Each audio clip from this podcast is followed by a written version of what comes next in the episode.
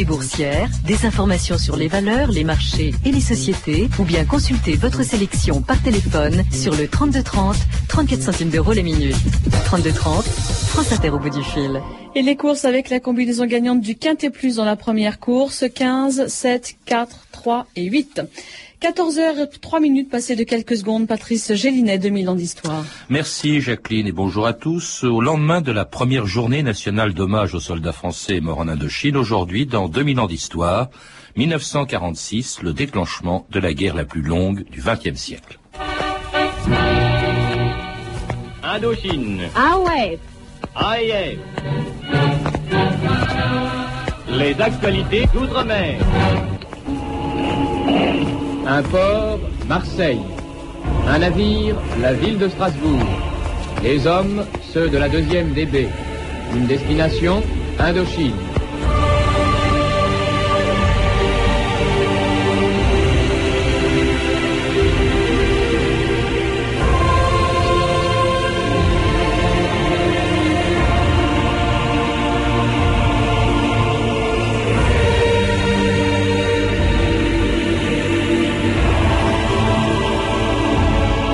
D'histoire.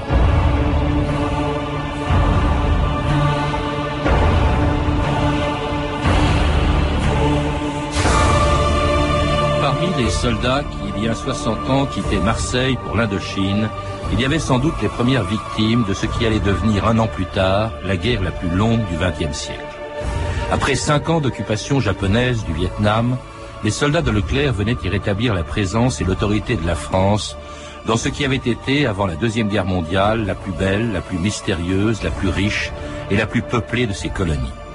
Ils ignoraient ce qui devait être, que, que ce qui devait être une simple promenade militaire deviendrait bientôt une guerre contre un parti et un homme qui avait profité de la défaite du Japon et de l'absence de l'armée française en Indochine pour proclamer, quelques jours avant l'arrivée de Leclerc, l'indépendance de son pays.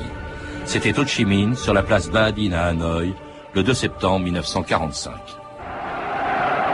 Một dân tộc đã gan gốc chống ách nô lệ của Pháp hơn 80 năm nay. Một dân tộc đã gan gốc đứng Un peuple qui s'est obstinément opposé à la domination française pendant plus de 80 ans. Un peuple qui, durant ces dernières années, s'est décidément rangé du côté des Alliés pour lutter contre le fascisme. Ce peuple a le droit d'être libre, ce peuple a le droit d'être indépendant. Pour ces raisons, nous, membres du gouvernement provisoire de la République démocratique du Vietnam, proclamons solennellement au monde entier le Vietnam a le droit d'être libre et indépendant, et en fait est devenu libre et indépendant. La marche que vous entendez en ce moment est l'hymne national du plus jeune État du monde. C'est l'hymne national de la République du Vietnam qui vient de se constituer au sein de l'Union française.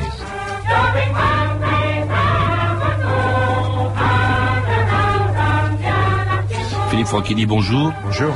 Vous viviez au Vietnam, à Saigon exactement, euh, quand Ho Chi Minh y a proclamé l'indépendance de son pays, une indépendance qui mettra des années à devenir une réalité au prix euh, d'une guerre contre la France et plus tard contre les Américains, une guerre qui va durer 30 euh, ans. Les souvenirs que vous gardez de ce moment précis, de ce 2 septembre 1945, même si vous étiez à Saigon et que Ho Chi Minh était à Hanoï?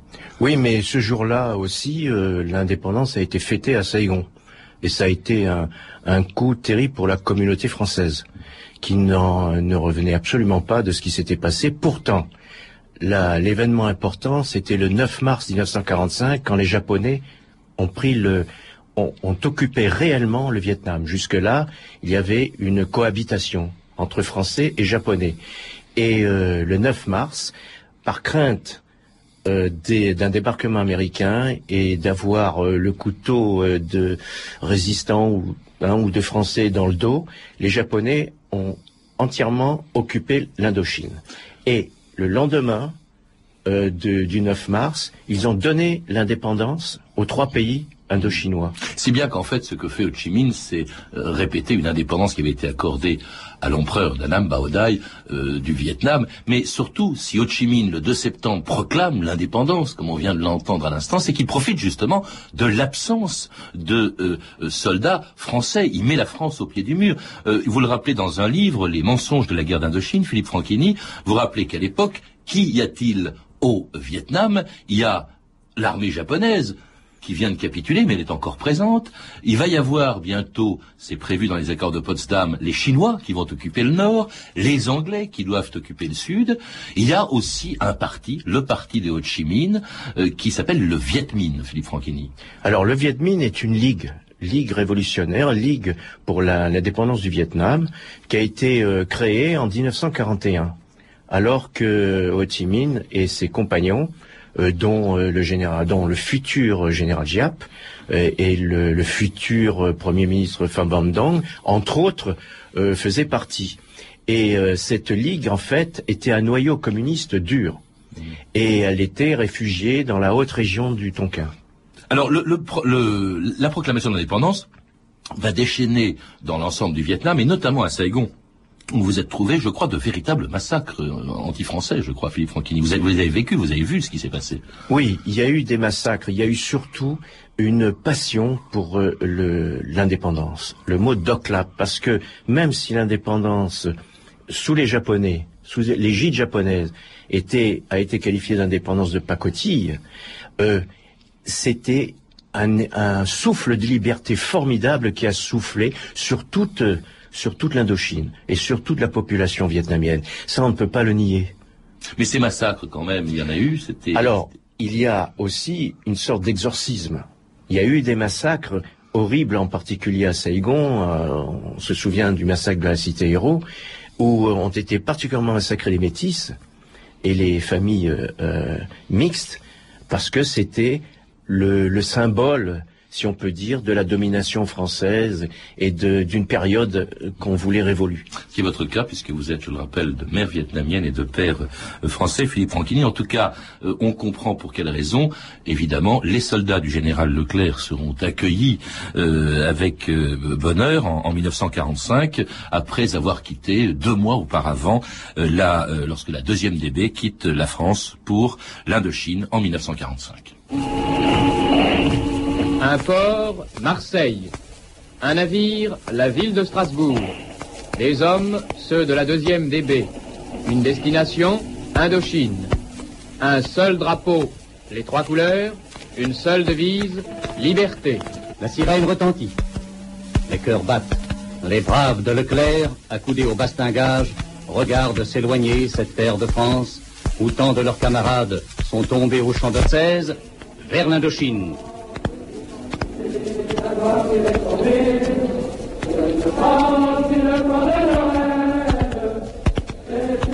Et ces hommes du général et futur maréchal Leclerc qui quittent euh, la France sont les premiers euh, qui partent dans ce qui deviendra bientôt une guerre. Philippe Franchini, vous les avez vus vous-même arriver euh, à Saigon deux mois plus tard, en, octobre 1945 Oui, alors il y a deux choses, deux observations. La première, c'est que la communauté française, qui était vraiment très heureuse. Elle, sentait qu'elle allait être libérée. Hein, euh, était étonnée de les voir, de voir arriver des gens en uniforme alliés avec euh, euh, sur la, la manche France, mhm. comme si c'était un dominion.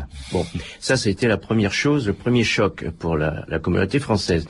La deuxième chose, c'est que ces soldats français étaient imbus des idées de liberté. Ils avaient combattu pour la liberté et on les jetait dans une guerre de reconquête. Hmm. Parce que, euh, il faut bien le dire, ça a été une guerre de reconquête. Alors la, la reconquête, euh, c'est d'abord celle du Sud, où vous trouviez, Philippe Franchini. Bon, ça n'a pas été très difficile. Euh, le, le, Sud a, a, pacifié, comme on disait à l'époque, hein, en, en, éliminant les, essentiellement les, les éléments Viet Minh. En revanche, il est évident qu'au Nord, et ça Leclerc le sait bien, ce sera beaucoup plus difficile de, de pénétrer, puisque il y a Ho Chi Minh, son gouvernement, le le, Viet Minh. Et ça, évidemment, Leclerc sait bien que sans combat, il n'est pas possible à l'armée française de rétablir, de ramener le drapeau français dans le Nord. Oui, parce que de, en plus dans le nord, c'est le bastion, le bastion du Viet Minh. Euh, parce que je, je, je, je me permettrai de corriger quelque chose, c'est que dans le sud, ça n'avait pas la résistance n'avait pas n'avait pas cessé. Hein, il faut bien le dire. Mais dans le nord, c'était le bastion du, Viet Minh, et il y avait les Chinois, quand même 180 000 hommes. Euh, d'occupation euh, chinoise qui était en train de piller le d'ailleurs euh, ce qu'on appelait le Tonkin. On ne sait pas très bien d'ailleurs encore ce que viennent faire les soldats du, du général Leclerc. Il faut savoir qu'à l'époque, c'était le général de Gaulle qui était au, au, pouvoir et qu'il avait prévu quand même, conscient de l'évolution nécessaire après la guerre, il avait prévu quand même un nouveau statut pour ce qu'on appelait l'ensemble des colonies, mais pour ce qu'on appelait aussi l'Indochine. Il faut rappeler ce qu'est l'Indochine. Philippe Franquini, c'est évidemment l'ensemble des trois pays que sont actuellement le Laos, le Vietnam et, le Cambodge. Le Vietnam lui-même divisé en trois provinces, les trois Ki, hein, au nord le Tonkin, au centre la Nam, et puis au sud la, la Cochinchine. Alors, ces soldats français euh, qui arrivent d'abord en Cochinchine à Saigon et qui souhaitent, euh, ce que souhaite Leclerc, arriver au nord, eh bien, Leclerc sait bien qu'il ne pourra pas le faire sans un accord de Ho Chi Minh, un accord signé le 6 mars 1946 par le représentant de Leclerc, Jean Saint-Denis, et qui permet à la deuxième DB de faire une entrée triomphale à Hanoï le 18 mars 1946. Les Français ont fait dans Hanoï une entrée solennelle, saluée par les troupes chinoises qui leur laissaient la place. Un enthousiasme chaleureux a accueilli les Français. Général Leclerc, au volant de sa jeep, a été l'objet d'une ovation inoubliable. Le général Leclerc, à qui les troupes du Viet Minh faisaient une garde d'honneur, a dû se montrer à la foule qui le réclamait. La France, que certains croyaient pouvoir dire absente du cœur de l'Indochine, n'en est pas sortie. Au sein de l'Union française, demain, l'Indochine va reprendre sa route c'est une archive extraordinaire de 1946, les soldats français de Leclerc accueillis par ceux du Viet Minh de, de Ho Chi Minh, alors que huit mois plus tard, ils se battront euh, les uns contre les autres. Comment expliquer, Philippe Franchini, euh, cet accord du 6 mars qui leur a permis d'entrer à Hanoï et signé par Ho Chi Minh qui avait proclamé l'indépendance de son pays euh, quelques mois plus tôt? Comment expliquer qu'il ait pu accepter l'entrée de l'armée française et signer cet accord du 6 mars? Je crois que d'abord euh, il faut il faut expliquer la situation de, de, de Ho Chi Minh à ce moment-là et du Viet Minh. C'est que le, il n'est pas le seul nationaliste. Il y a des groupes nationalistes que d'ailleurs, euh, sous la pression des Chinois, qui tenaient plutôt, qui auraient préféré traiter avec des nationalistes qu'avec des communistes, il a dû accepter la Chine, la Chine de Chiang Kai-shek. Hein. Euh, il a, il a dû, il a dû inclure des ministres nationalistes, de groupes nationalistes de droite, euh, très anticommunistes, dans son gouvernement. Il avait même, il faut le rappeler, comme conseiller l'ancien empereur d'Annam, Baodai. Oui, mais là, vraiment un gouvernement euh, mais là, mais Baodai n'était pas un ennemi là. Hein. Baodai était était au contraire le moyen et, ce leader communiste. Voilà, c'est ça. Et c'était, mais il faut dire aussi que Baodai avait lancé un appel mm. extrêmement émouvant à tous les chefs d'État, y compris au général de Gaulle, pour lui dire que le Vietnam était absolument déterminé à obtenir l'indépendance. Alors donc, euh, Ho Chi Minh euh, craint ces mouvements nationalistes qui lui échappent, qui ne sont pas communistes. Euh, il craint aussi les Chinois, hein, la présence chinoise. Il l'a dit d'ailleurs ouvertement, il disait qu'il préférait encore l'arrivée des Français, qui, il l'espérait, serait temporaire, à la présence des Chinois qui risquait d'être définitive, Philippe Franchini.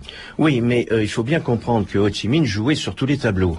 Il a aussi dit, il a aussi dit, la Chine, les Chinois et nous, c'est comme les dents et la lèvre. Donc, euh, vous voyez, euh, il y a toujours un double langage, hein, euh, et, même un triple langage quand il le faut, pour obtenir pour atteindre l'objectif fixé. Autre chose aussi, Philippe Franchini, vous le rappelez, donc dans les mensonges de la guerre de Chine, euh, Ho Chi Minh est isolé. Hein, euh, aucun pays du monde n'a encore reconnu l'indépendance du pays qu'il a proclamé en, septembre 1945. Et alors donc il signe, c'est un, intérêt, c'est une des raisons pour lesquelles il signe ce texte euh, du, de, de, cette déclaration du 6 mars 1946 et qui euh, qui contient un mot important, qui est une avancée importante, par lequel la la France reconnaît le Vietnam comme un État libre, avec son gouvernement, avec son parlement, avec ses finances, dans les cadres d'un ensemble nouveau qui n'est plus une colonie, mais qui s'appelle, on l'a entendu à l'instant, l'Union française. Mais il y a un mot très important. J'ai dit État libre. On a refusé, la France a refusé le mot indépendance. Doc là. Ah oui, ça, oui. Il y a eu plusieurs propositions. Il y a eu euh, euh, aussi self self government mm-hmm. et euh, le représentant du général de Gaulle, le représentant français, le haut commissaire Thierry d'Argentlieu. réfuté ces, ces, ces, termes qui n'étaient pas français et il a c'est lui qui a proposé État libre. Mm-hmm. Mais pour mais il faut se, se souvenir de du commentaire du général Giap dans un de ses livres. Il a dit, il a assimilé ce, cet accord à l'accord de Brest-Litovsk qui avait permis à un moment aux Allemandes euh, euh, d'éviter l'invasion allemande, aux, Russes d'éviter l'invasion allemande.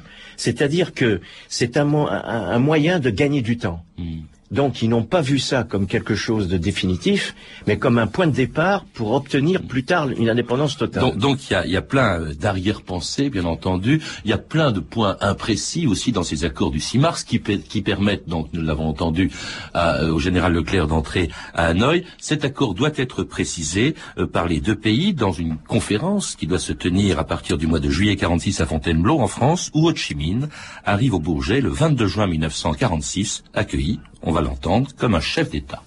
L'avion Dakota venant de Biarritz, à bord duquel le président Ho Chi Minh a pris place, vient d'atterrir sur la piste du Bourget. Monsieur le Président, au moment où vous prenez contact avec le sol de France, voulez-vous dire quelques mots, s'il vous plaît, au micro de la radiodiffusion française? Je suis heureux d'arriver et de voir la France nouvelle. Laissez-moi vous dire que Français et Vietnamiens, nous avons le même idéal. Liberté, égalité et fraternité. Nous poursuivons le même but, la démocratie et la paix. C'est pourquoi je suis sûr que Français et Vietnamiens, nous y arriverons sûrement et rapidement à l'entente et à la collaboration égale, loyale et fraternelle.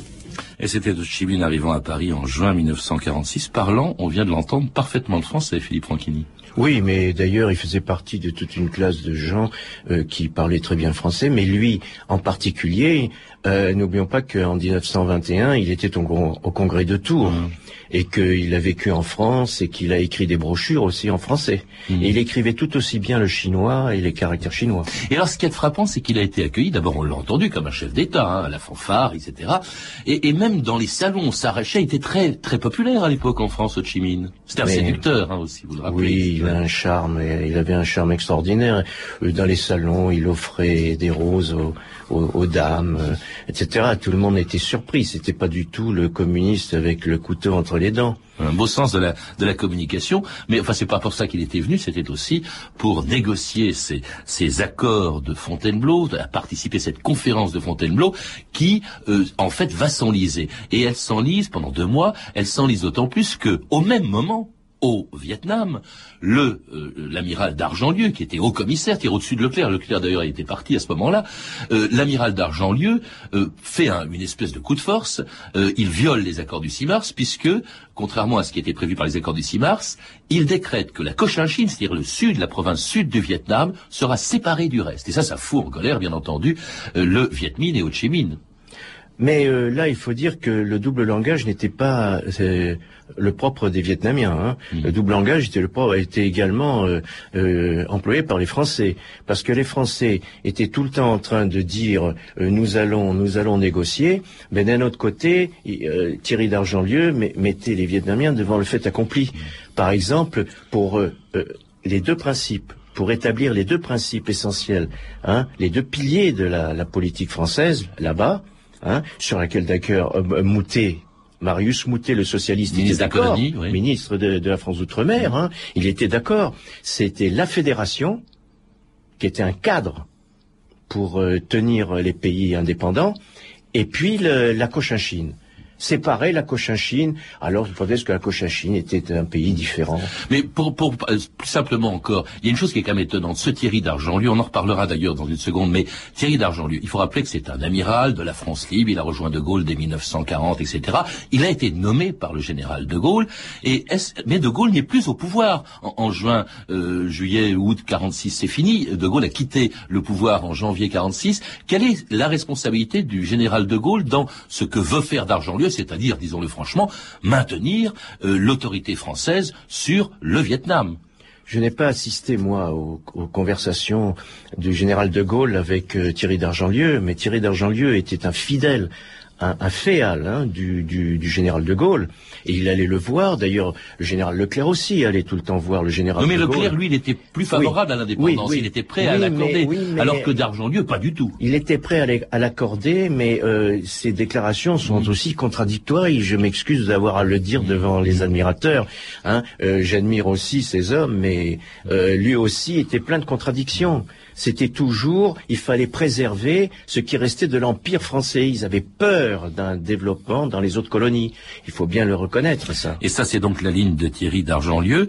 Euh, c'est, vous le dites aussi d'une certaine manière, la ligne du général de Gaulle à l'époque, même si euh, ensuite on a prétendu le contraire. C'était aussi la volonté des successeurs du général de Gaulle d'empêcher l'indépendance. Et c'est le cas, justement, du nouveau chef du gouvernement français de l'époque, Georges Bidault, qu'on écoute en septembre 1945, comparer le texte des accord du 6 mars avec celui qu'on vient de signer péniblement à Fontainebleau.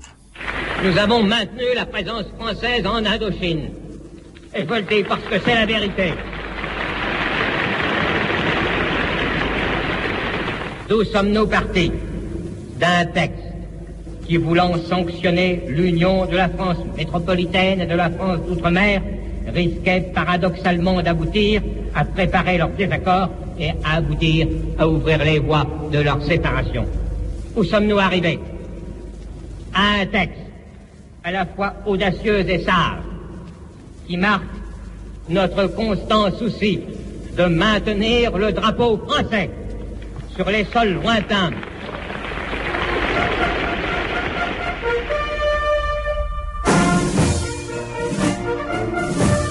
Alors c'est clair ce que dit Bidot, chef du gouvernement français, en septembre 46 et non pas 45 comme j'ai dit à l'instant, puisqu'il approuve ces accords de Fontainebleau parce qu'ils maintiennent la présence française en Indochine. C'est clair, c'est net, c'est précis.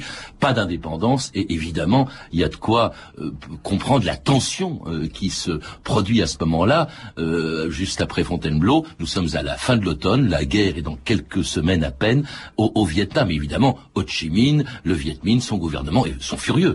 Ils sont furieux et d'ailleurs euh, ce qui se passe, euh, ce qui se passe au Tonkin même, euh, c'est une, il y a une tension extrême. Au Tonkin au nord donc du, Vietnam. Oui, oui. Et euh, le général Giap, enfin le futur général Giap, pardon, euh, Giap au Tonkin euh, fait de tout pour faire obstruction justement aux, aux, aux Français, aux troupes françaises.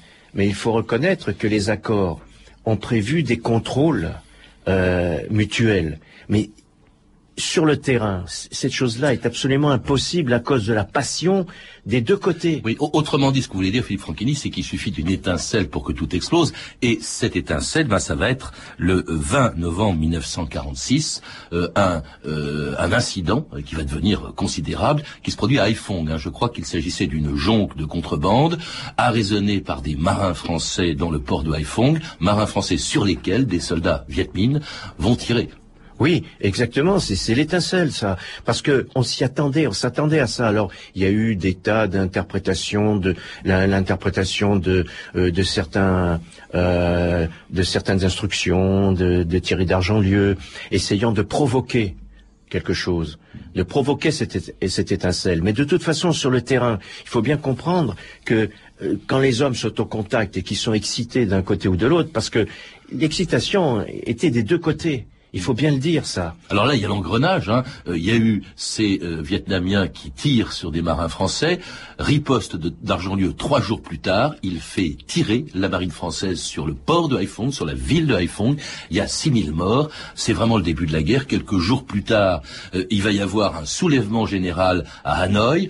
L'armée française pénètre dans Hanoï. Ho Chi Minh s'enfuit pour se cacher dans le maquis. Il va y rester huit ans. C'est le début de, la guerre d'Indochine. Je voudrais vous demander, Philippe Franchini, vous qui avez vécu de près tous ces événements, puisque vous étiez là-bas, est-ce qu'il n'y a pas eu une chance ratée, par exemple le 6 mars 1946 avec Leclerc? Et pourquoi Et est-ce que la France, et pourquoi la France n'a pas accordé à, au Vietnam et à l'ensemble de l'Indochine l'indépendance que l'Angleterre, par exemple, avait accordée à l'Inde au même moment Mais les Français sont moins réalistes que les que les Anglais, j'oserais dire.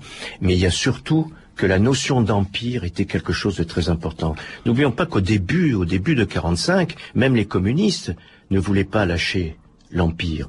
L'empire, c'est de l'empire qu'est partie la reconquête de la France. C'est de l'empire qu'a été créée la France libre. Coloniale, oui. Et c'est, c'est quand même, et l'empire était, était quelque chose de mythique. Euh, c'est, c'est, lâcher l'empire et donner l'impression que la France est, aurait été réduite à un hexagone. Et il y avait toutes les autres colonies il faut pas oublier qu'après il y a Madagascar. Oui, mais ça, les Anglais aussi. auraient pu dire la même chose. Qu'est-ce qui, euh, Philippe Franchini, euh, quand on pense aux conséquences quand même, cette guerre qui commence fin 46, en, en, en novembre-décembre 1946, qui va durer 30 ans, d'abord contre la France jusqu'à Dien Bien Phu, puis les Américains prennent le relais jusqu'en 1975, date de la véritable indépendance. Qui porte la responsabilité de ce qui est un drame?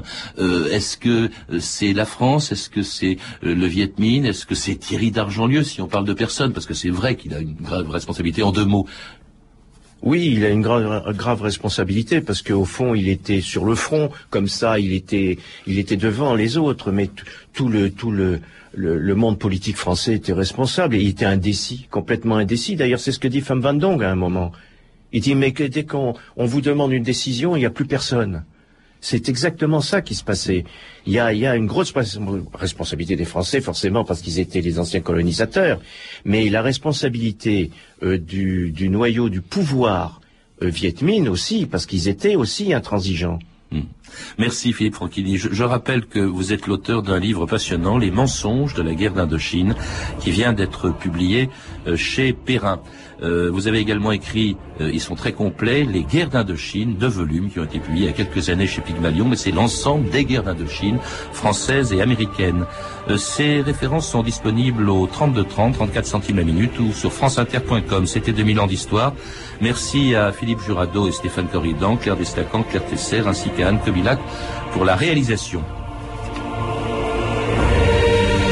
Demain, en partenariat avec les rendez-vous citoyens du Sénat, où se tiendront après-demain plusieurs débats sur l'histoire et l'avenir de la démocratie.